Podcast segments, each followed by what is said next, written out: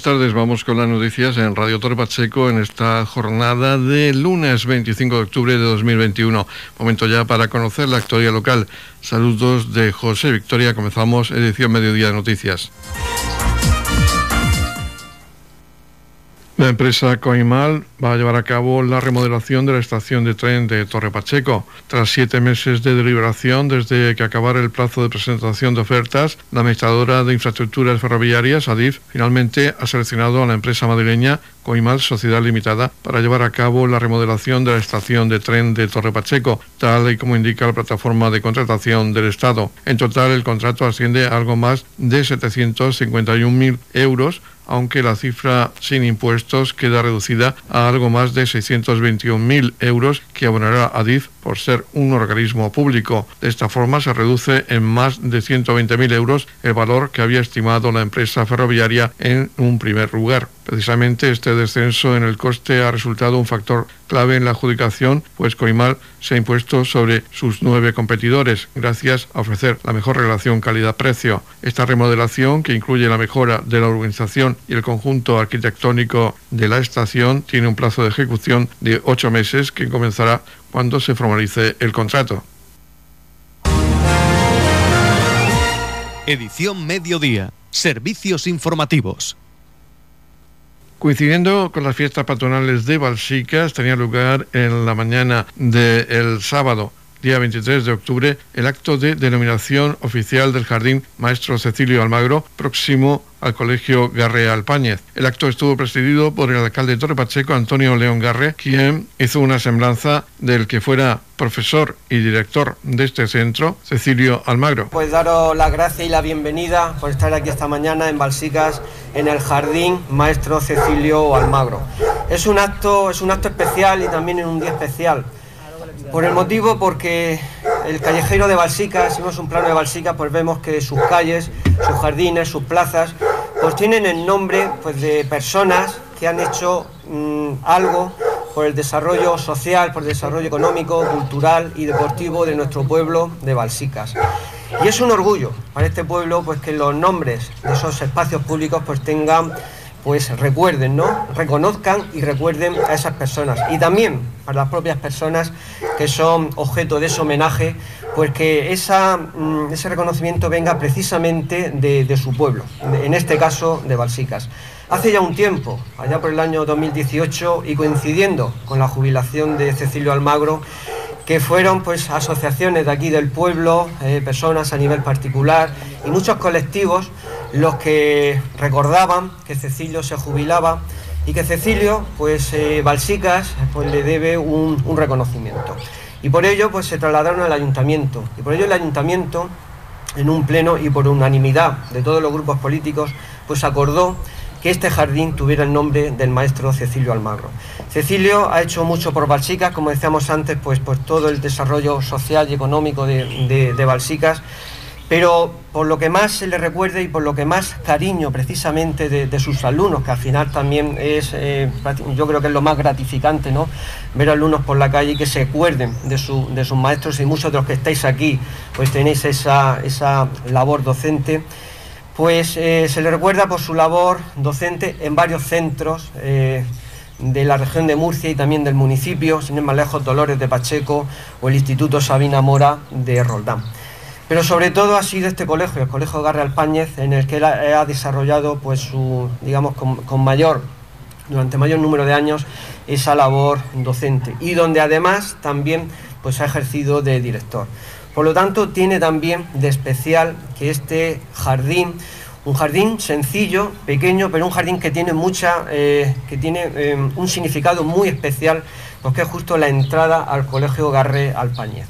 Por lo tanto, que, la entrada al colegio del que has sido director, Cecilio, pues yo creo que también para ti, ya no solo que venga de tus propios vecinos, de toda la corporación municipal, ese reconocimiento, pero también el hecho de que esté aquí precisamente delante de, tu colegio. Prácticamente es el colegio de todos, pero tú aquí pues has conseguido con tu labor eh, como maestro, como directivo y como director del colegio, pues que este colegio pues tenga pues eh, con la ayuda con la ayuda pues, de muchas personas, de todos tus compañeros, de todos tus maestros, de conserje, del conserje Alfonso Castillo, que lo estamos viendo aquí también, pues, con la ayuda de todos, pues hemos conseguido que este colegio pues, tenga todas las infraestructuras, las dotaciones y los servicios educativos que, que Balsica se merece. Por lo tanto, yo creo que es un, hoy es un día especial, un reconocimiento muy justo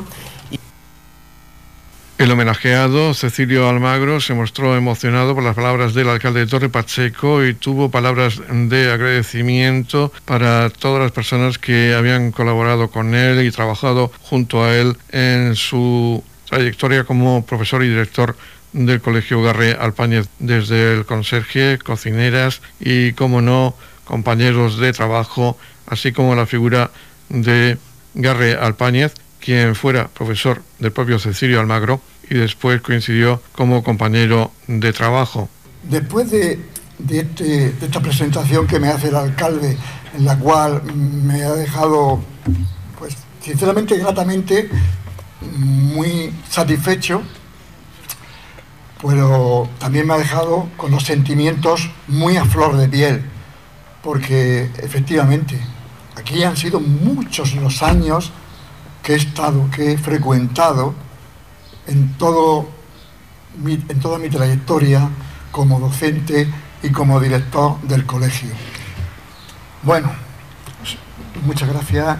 Muchas gracias, señor alcalde, señores concejales, corporación municipal, eh, alcaldesa pedánea, equipo directivo del Colegio Guerra del Pañé, equipo también directivo del Instituto Sabina Mora de Rodán, querida familia repartida por aquí, querida familia, amigos, vecinos de Balsicas y también de otros lugares, muchas gracias por, por vuestra asistencia a este acto que es tan especial para mí, a este acto en el cual me, siento enormemente satisfecho, satisfecho.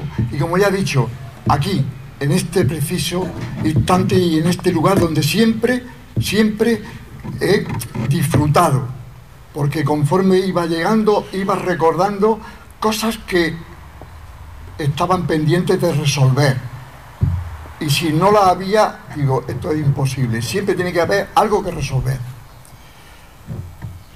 Efectivamente, como decía muy bien el alcalde, esto es un mérito, pero es un mérito obtenido gracias al apoyo, el trabajo, la implicación y la dedicación de una gran cantidad de grandes profesionales y de equipos que he tenido la suerte que me acompañen durante toda mi trayectoria docente sería, sería injusto el no decir la auténtica realidad. ¿Cómo no? También el alcalde se la, ha cogido al vuelo y sabe. ¿Cómo no? Alabar la gran labor, la ayuda que siempre nos prestó nuestro conserje, que es, como ha dicho, Alfonso Castillo, que se ganó con todo el merecimiento, el cariño y el respeto de todo el pueblo de Balsica, por supuesto incluida toda la comunidad educativa.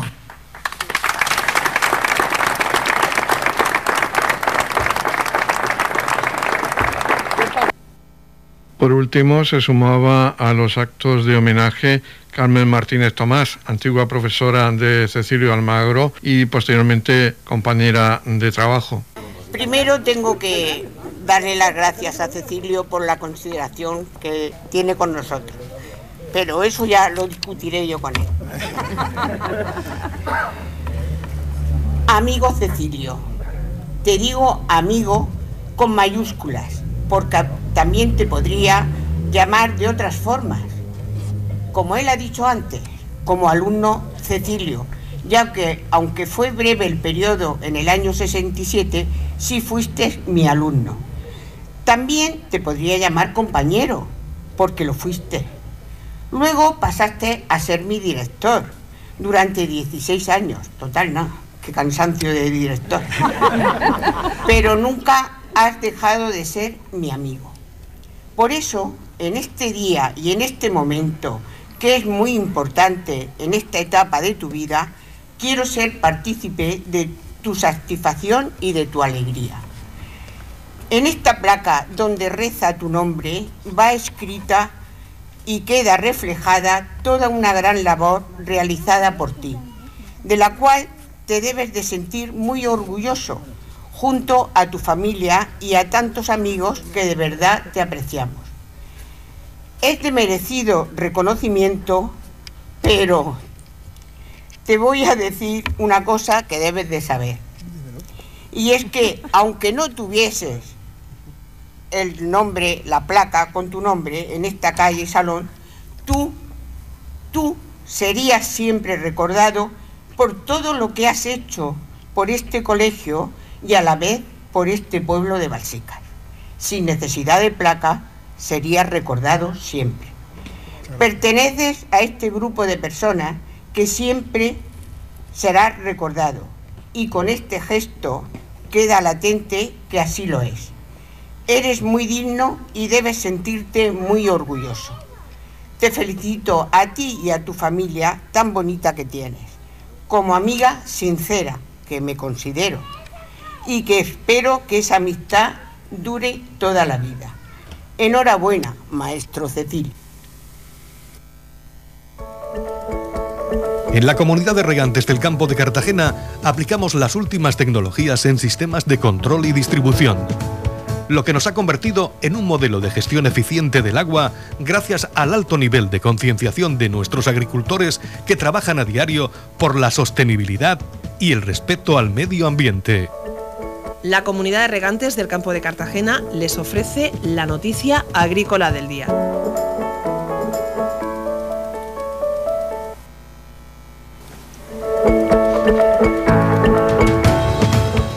En la noticia agrícola del día destacamos que se prevén dos millones y medio de kilos de arroz de calasparra para este año.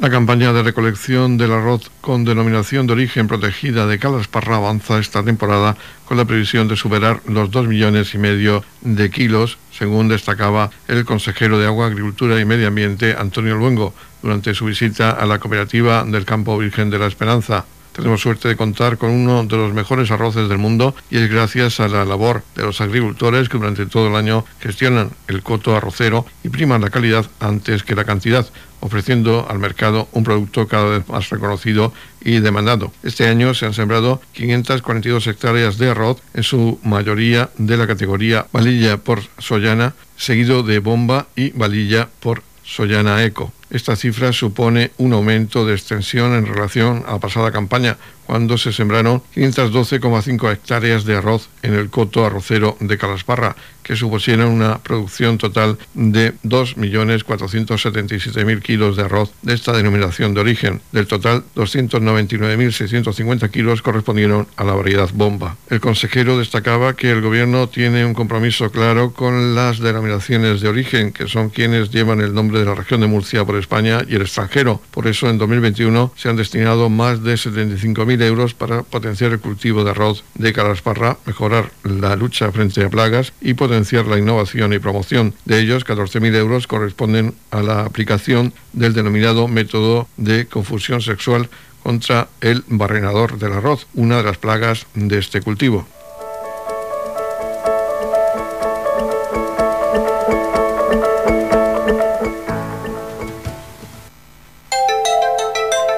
En la comunidad de regantes del campo de Cartagena aplicamos los últimos avances en innovación y desarrollo al servicio de una agricultura de regadío eficiente y respetuosa con nuestro entorno.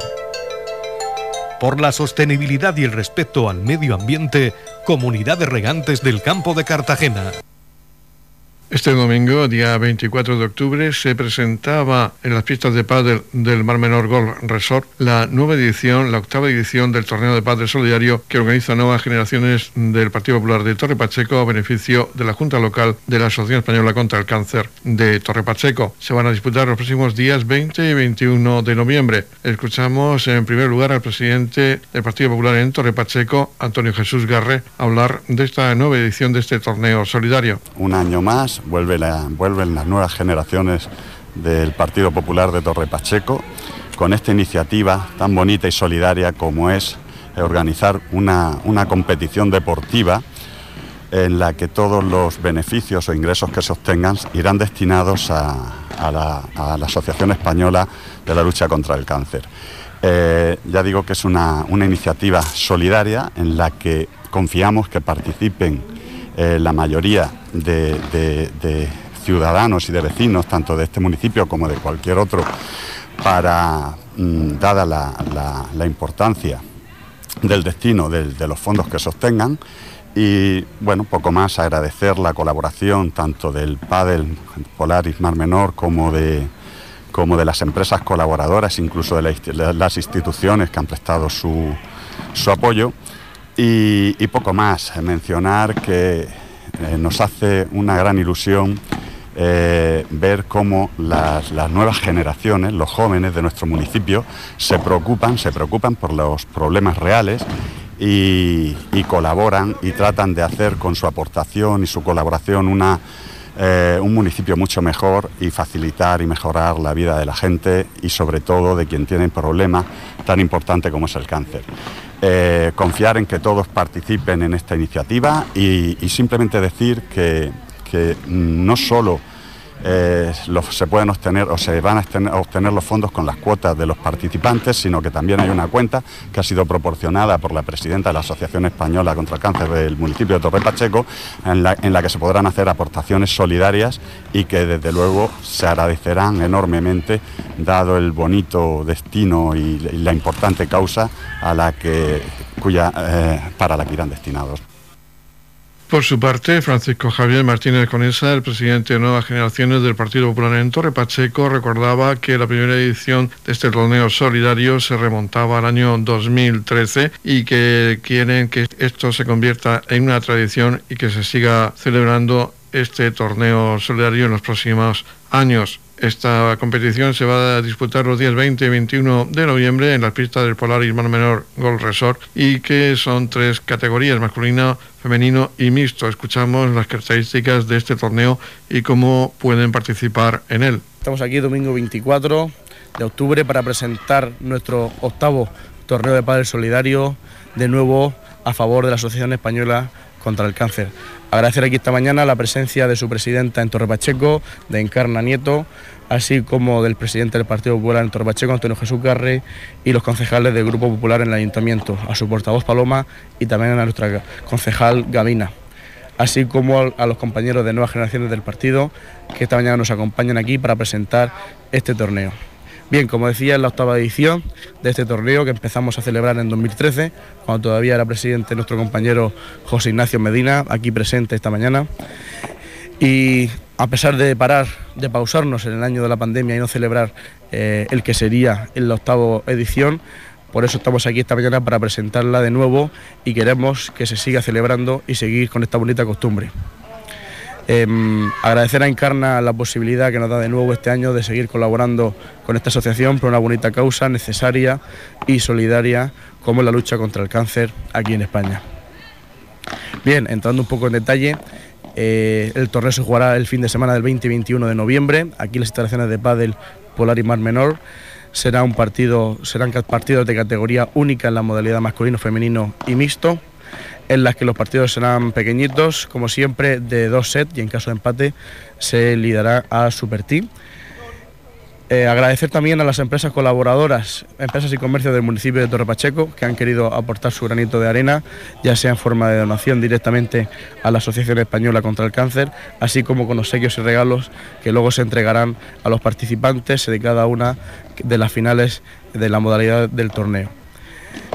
Agradecer a todos los vecinos que año tras año han participado y han jugado en este torneo y animarlos de nuevo a participar que sean solidarios como siempre es el pueblo de Torre Pacheco, que sigan aportando su granito de arena en este torneo cuya inscripción son 10 euros solamente de forma simbólica, que serán donados íntegramente a la Asociación Española contra el Cáncer.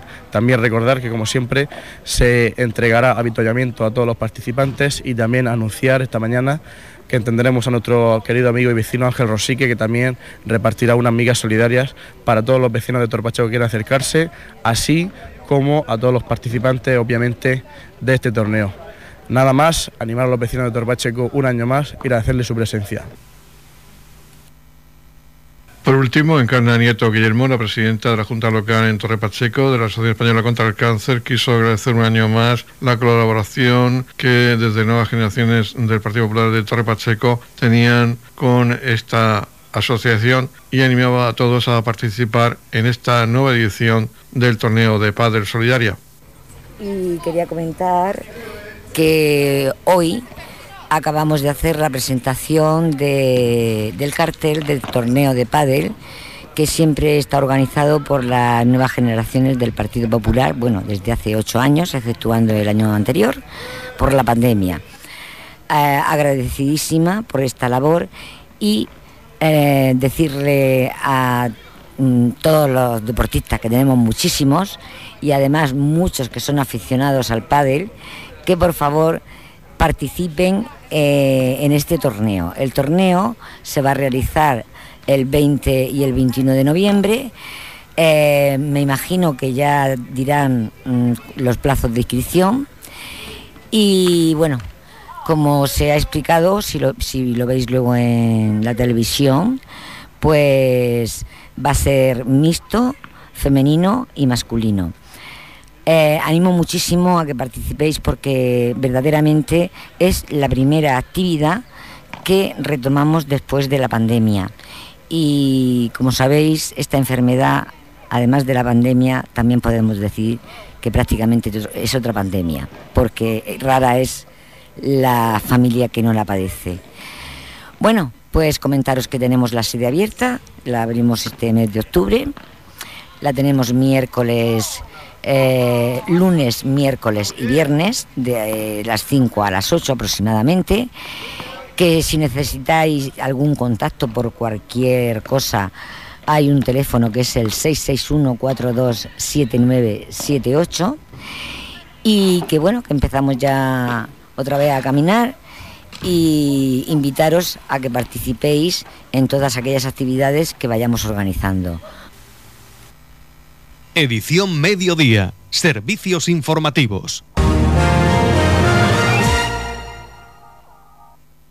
La Biblioteca de Torre Pacheco acogía este domingo, día 24 de octubre, un acto en el que se conmemoraba el Día de las Bibliotecas así como el 60 aniversario de la Biblioteca de Torre Pacheco, con la entrega de los premios del 28 concurso de narraciones cortas Villa de Torre Pacheco, así como del décimo concurso de microrelatos de la Biblioteca Pública Municipal de Torre Pacheco. Escuchamos en primer lugar al concejal de Cultura, Raúl Lledó, hablar de esa jornada cultural. Esta inauguración, en estas actividades eh, del Día de la Biblioteca.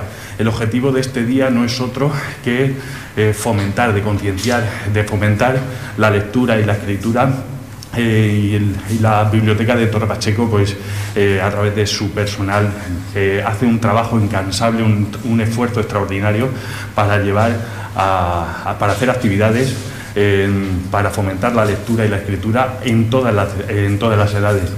Como bien saben, en nuestra biblioteca tenemos una biblioteca que precisamente se, se hace aquí, tenemos un taller del cuento, tenemos un club de lectura juvenil, un club de lectura de mayores y un club de lectura que eh, cada eh, eh, que comentan eh, y hacen un esfuerzo muy grande para pues eso seguir trabajando en, la literatura es un día el de hoy el que se conmemora la destrucción de la, que surge, es un día el de hoy el que, surge con motivo de la destrucción de la biblioteca de Sarajevo en 1962. Ese es un aniversario que no podemos eh, olvidar, pero tenemos en la biblioteca de, Torre Pacheco otro aniversario que celebrar La biblioteca de Torre Pacheco cumple 60 años. Hace 60 años, en 1961, que el Pleno de la Corporación Municipal de aquella época, desde aquí quiero felicitarlos por la decisión que tomaron de eh, poner en Torre Pacheco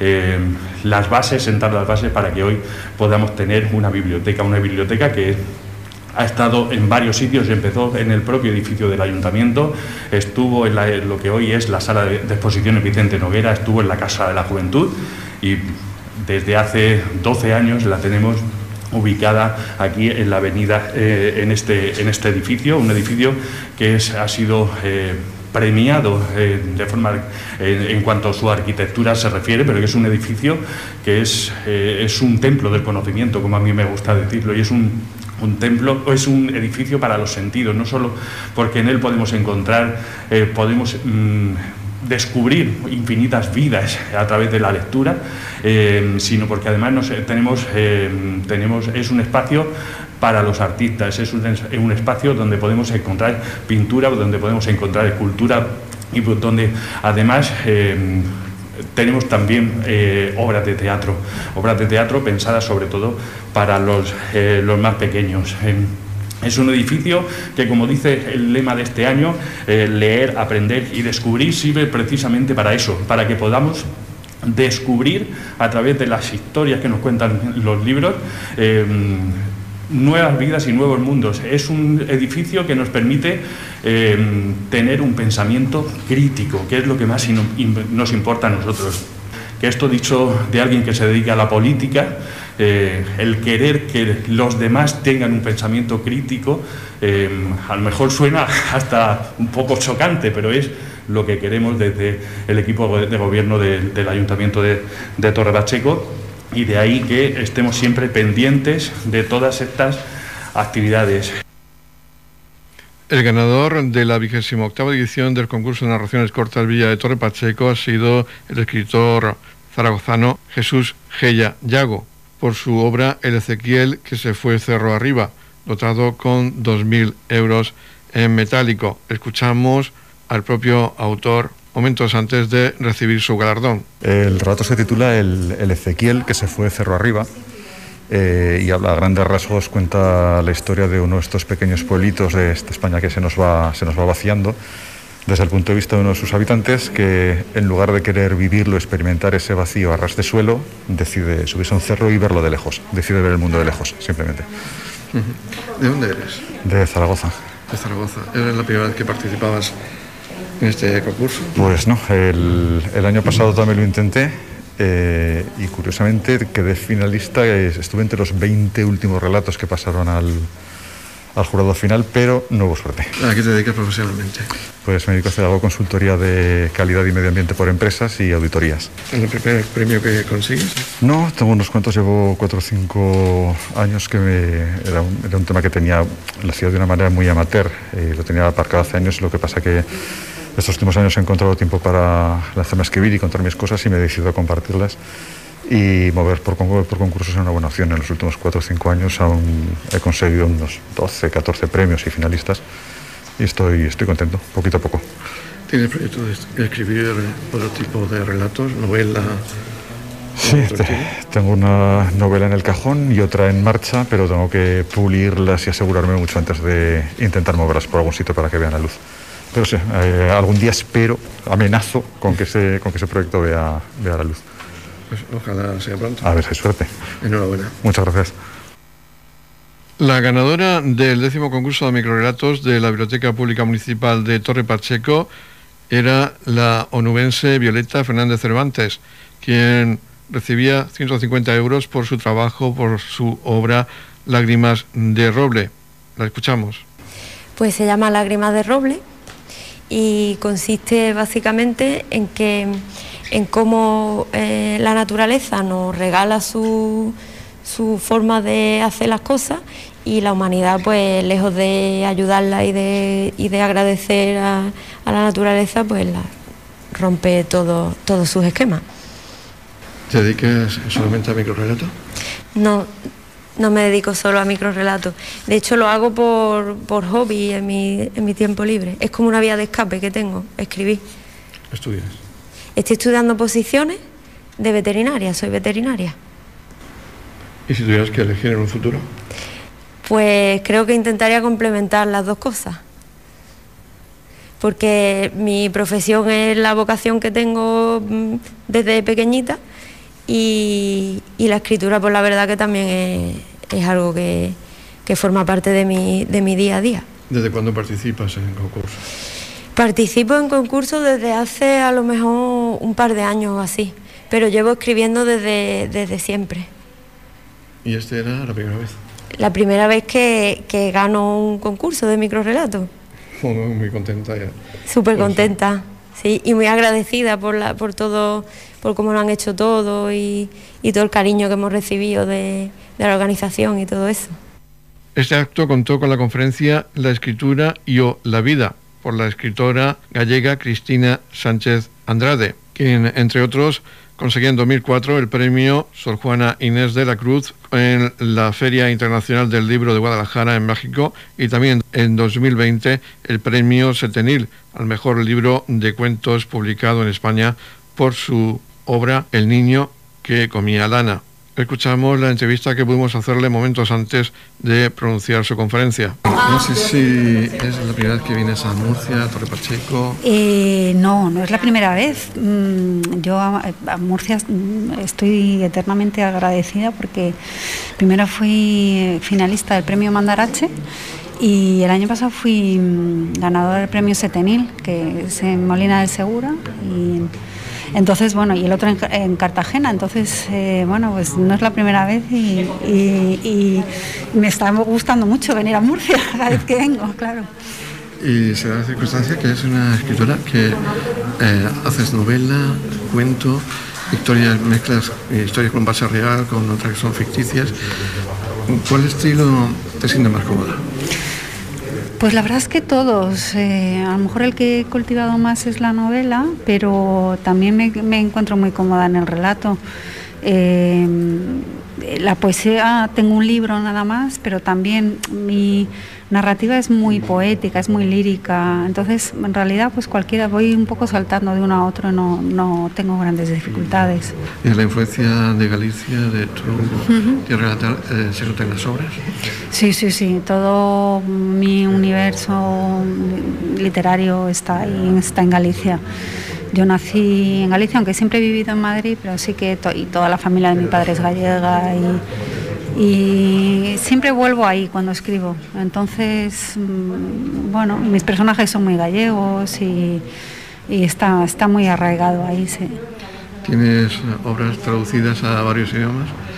Eh, ¿Qué siente una escritora cuando ve un libro en otra lengua eh, que, en otro país? Pues una felicidad muy grande, es un, la verdad es que, y una sensación rara de pensar que alguien que no, que no habla tu lengua está, está comprendiendo, está leyéndote, ¿no? Y, luego, bueno, siempre la curiosidad de ver cómo se han traducido los libros, ¿no? Porque yo también soy traductora de, del inglés español, entonces bueno, eh, cómo afrontan esos traductores eh, las dificultades y cómo se traducen cosas que, a lo mejor dices, pues es que esto solo lo podemos decir en, español, ¿no?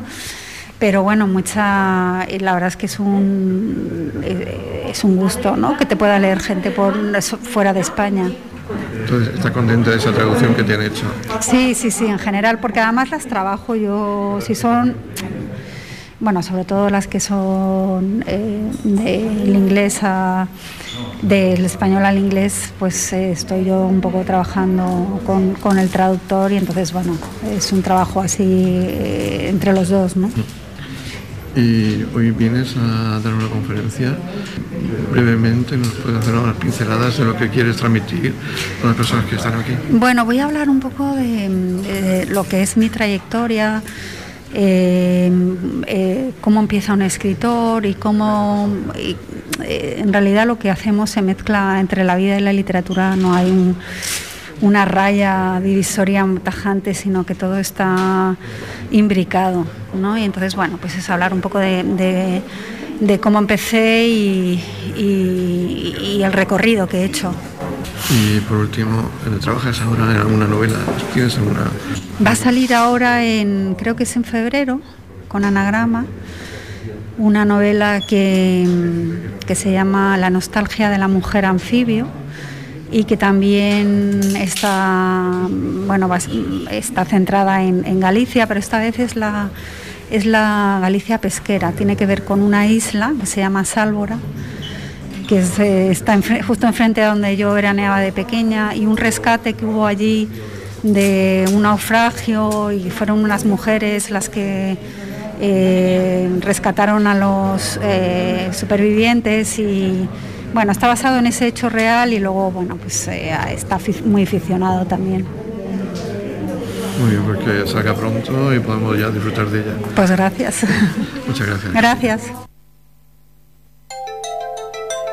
En la comunidad de regantes del campo de Cartagena aplicamos los últimos avances en innovación y desarrollo al servicio de una agricultura de regadío eficiente y respetuosa con nuestro entorno.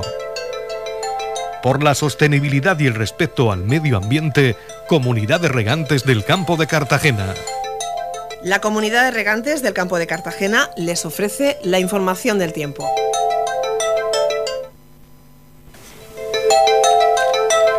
El tiempo previsto para hoy lunes 25 de octubre en la región de Murcia es de predominio de cielos con intervalos nubosos. Podrían formarse brumas matinales sin descartar nieblas. Las temperaturas se mantendrán sin cambios y el viento sobre aflojo de dirección variable. Tendremos máximas de 26 grados en la capital de la región. En el mar menor se alcanzarán máximas de 24 grados con mínimas de 12 grados, mientras que en el campo de Cartagena habrá máximas de 23 grados con mínimas de 14 grados.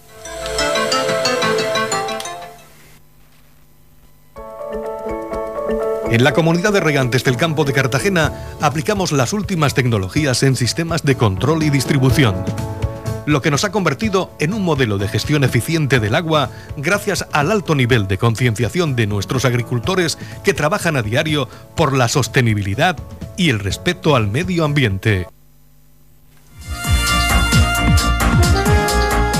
Y ya vamos a despedir este espacio informativo de edición mediodía. La próxima cita con los servicios informativos locales será a las 20.30 horas con edición de tarde. Ahora les dejamos con la actualidad regional que nos la traen los servicios informativos de Radio Nacional de España. Recuerden que edición mediodía lo pueden escuchar en los podcasts de Radio Torre Pacheco. Feliz mesa, muchas gracias por seguirnos cada día y muy buenas tardes.